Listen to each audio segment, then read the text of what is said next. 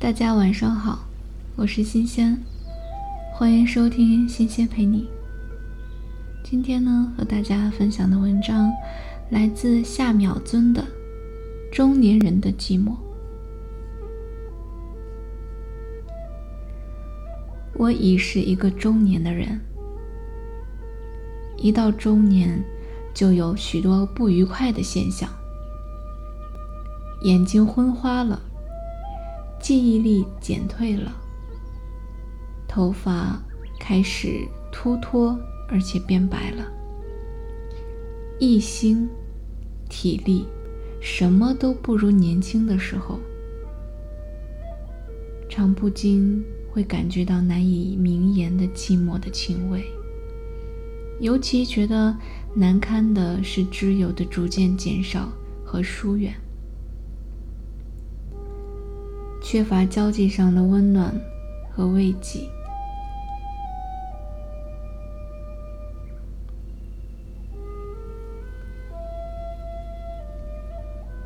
不消说，相识的人数是随了年龄增加的。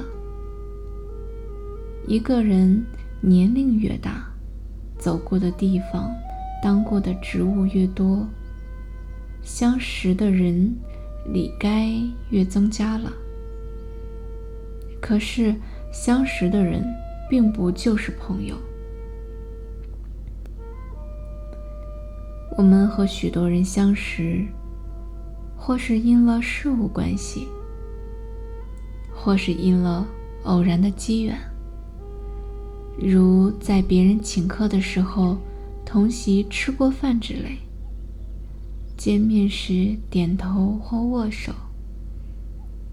有时走访或通信，口头上彼此也称朋友，笔头上有时或称仁兄，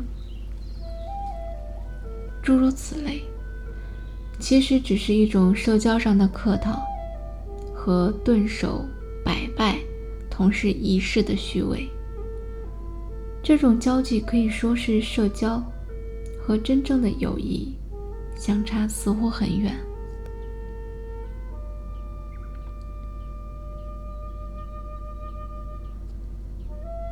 真正的朋友，恐怕要算总角之交或竹马之交了。在小学和中学的时代，容易结成真实的友谊。那时彼此尚不感到生活的压迫，入世未深，打算计较的念头也少。朋友的结成全由于志趣相近或性情适合，差不多可以说是无所谓的，性质比较的纯粹。二十岁以后结成的友谊。大概已不免掺有各种各样的颜色分子在内。至于三十岁、四十岁以后的朋友中间，颜色分子愈多，友谊的真实成分也就不免因而愈少了。这并不一定是人心不古，实可以说是人生的悲剧。人到了成年以后，彼此都有生活的重担需负，入世既深，顾及的方面也自然加多起来。在交际上，不许你不计较，不许你不打算。结果彼此都勾心斗角，像七巧板似的，只选定了某一方面和对方去结合。这样的结合当然是很不坚固的，尤其是现代这样什么都到了尖锐化的时代。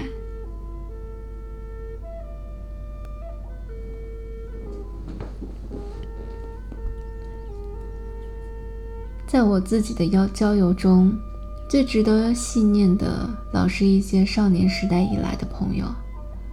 这些朋友本来数目就不多，有些住在远地。连相会的机会也不可多得。他们有的年龄大过了我，有的小我几岁，都是中年以上的人了。平日个人所走的方向不同，思想、趣味、境遇也都不免互异。大家晤谈起来，也常会遇到说不出的隔膜的情形。如大家画旧，旧事是彼此共语的，而且大半都是少年时代的事。旧犹如梦，把梦也似的过去的少年时代重提，因谈话的进行，同时会联想起许多当时的事情。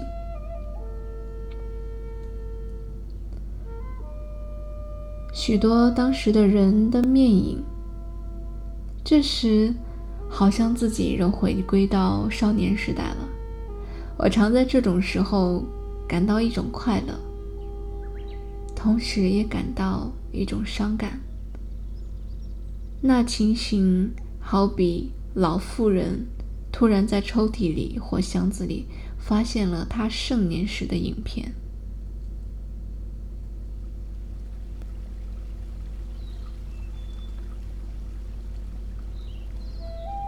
恰逢和旧友谈话，就不知不觉地把话题转到旧事上去。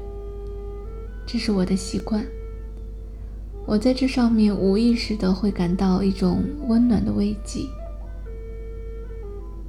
可是这些旧友，一年比一年减少了。本来只是屈指可数的几个，少去一个是无法弥补的。我每当听到一个旧友死去的消息，总要惆怅多时。